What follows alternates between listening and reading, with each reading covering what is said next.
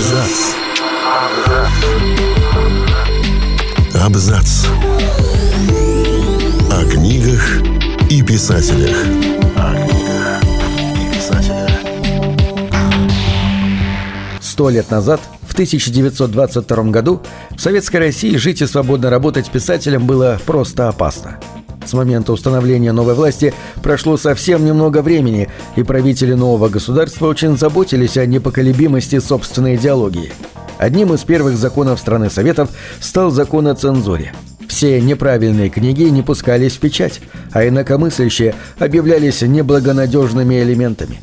Всем привет, я Олег Булдаков, и сегодня расскажу вам о писателях, которые определяют лицо России сейчас и сто лет назад – Многие деятели культуры оказались в то время ненужными и даже опасными для новой власти.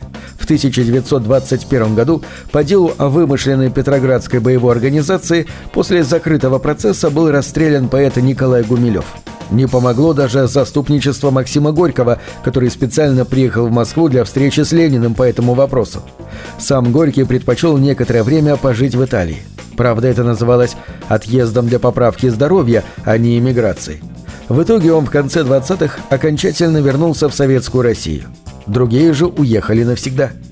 К 1922 году страну покинули Александр Куприн и Иван Бунин, русский поэт-символист Константин Бальмонт, Марина Цветаева и Владислав Ходосевич.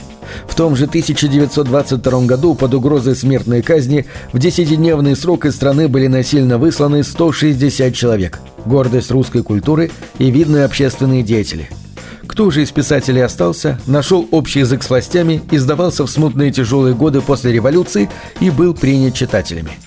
Времена Михаила Булгакова, Владимира Набокова, Михаила Зощенко, Ильфа и Петрова, Алексея Толстого, Михаила Шолохова, Вениамина Каверина, Корнея Чуковского, как популярного детского писателя, а не знаменитого литературного критика, наступят чуть позже – а в начале 20-х на всю страну гремели имена знаменитых поэтов Владимира Маяковского и Сергея Есенина. А еще можно вспомнить об Александре Грине, Александре Блоке, Максиме Горьком, Евгении Замятине и Андрее Белом. Александр Грин – бывший эсеровский пропагандист и политический ссыльный. Он оставил политику ради литературы и к 1917 году был уже очень далек от революционных идей – написал множество рассказов, изобрел особый вид романтизма, который полюбился читателям. Его красивые и легкие книги, написанные в тяжелую голодную эпоху, стали незаурядным явлением. Достаточно назвать «Алые паруса» или «Бегущую по волнам». Александр Блок – всемирно известный поэт и реальный символ своей эпохи. Февральскую и Октябрьскую революцию он воспринял с воодушевлением и полной поддержкой – под влиянием окружающих его событий Блок создал противоречивую, даже скандальную для своего времени поэму «12». Но после 1918 года он больше не писал, работая на износ в различных комитетах и комиссиях при новой власти. Умер он в 40 лет от цинги в голодном Петрограде летом 1921 года.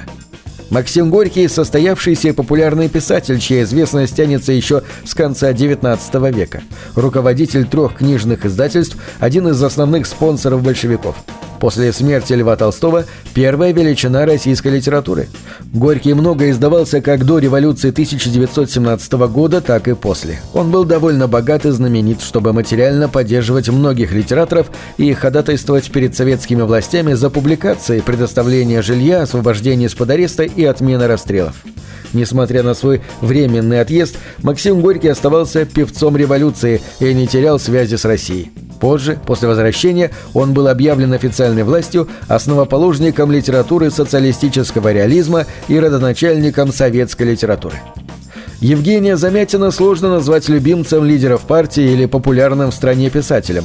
В 1922 году бывший революционер был арестован за публичную критику советской власти. От тюрьмы его спасли только друзья и ходатайство того же Максима Горького. Замятину пришлось срочно уехать из страны Советов. Тем не менее, именно его мы можем назвать писателем своей эпохи. Он много публиковался в России и за рубежом, а в 1920 году создал свой главный роман «Мы» – антиутопию, переведенную на многие языки и признанную во всем мире. Именно идеи Замятина легли в основу последующих знаменитых антиутопий Олдоса Хаксли «О дивный новый мир» и Джорджа Оруэлла 1984. В России роман «Мы» был впервые опубликован только в в 1988 Андрей Белый написал свои основные произведения в десятых годах 20 века. Он много публиковался и был заметной фигурой в литературе дореволюционной России. Его роман «Петербург» признан в качестве одной из вершин прозы русского символизма и модернизма. Февральскую и Октябрьскую революцию Белый воспринял восторженно. Ему он посвятил поэму «Христос воскрес» и сборник стихов «Звезда». В 1922 году писателя не было в России, но, вернувшись, он продолжил успешную литературную деятельность. Его роман «Эпопея Москва» и мемуарная трилогия «На рубеже двух столетий» очень точно описывают события того времени. Каким останется в истории литературы 2022 год, нам придется узнать уже в будущем. Но сейчас каждое произведение ряда писателей находят массу читателей. Их книги не залеживаются в магазинах, а в инфопространстве все время звучат их фамилии. Гузель Яхина стремительно ворвалась в российскую литературу несколько лет назад с дебютным романом «Зулейха открывает глаза». По книге тут же сняли сериал. Автор собрала множество литературных призов, а неугасающая общественная полемика вокруг ее книг только усилила интерес к новым произведениям. В 2021 году с книгой «Эшелон на Самарканд» Яхина вышла на первое место по продажам в сегменте художественной литературы. 135 630 проданных экземпляров по данным журнала Forbes.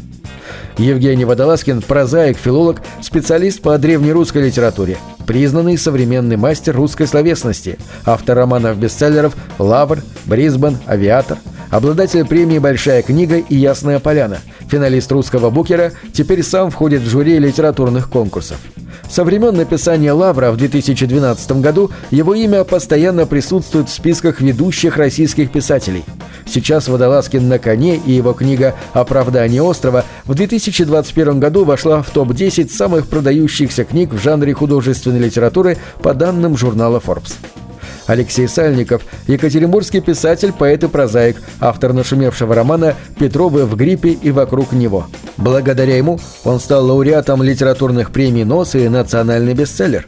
Роман был переведен на многие иностранные языки, а также лег в основу фильма Кирилла Серебренникова и спектакля в Гоголь-центре. Пиарщик и маркетолог Александр Цыпкин прекрасно владеет искусством создания коротких текстов. Его небольшие рассказы чрезвычайно точно и детально отражают сегодняшнюю действительность. Его написанные с великолепным чувством юмора запоминающиеся истории покоряют читателей.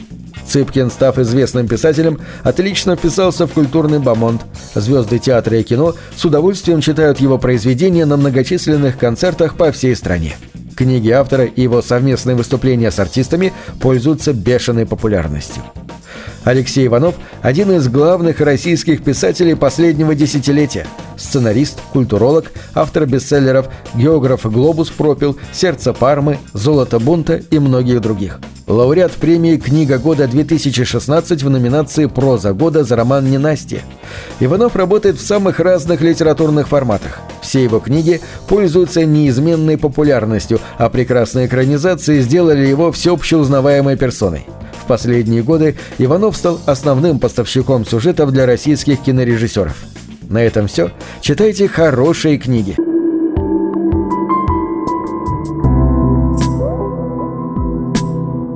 Книги — это двери, что выводят тебя из четырех стен.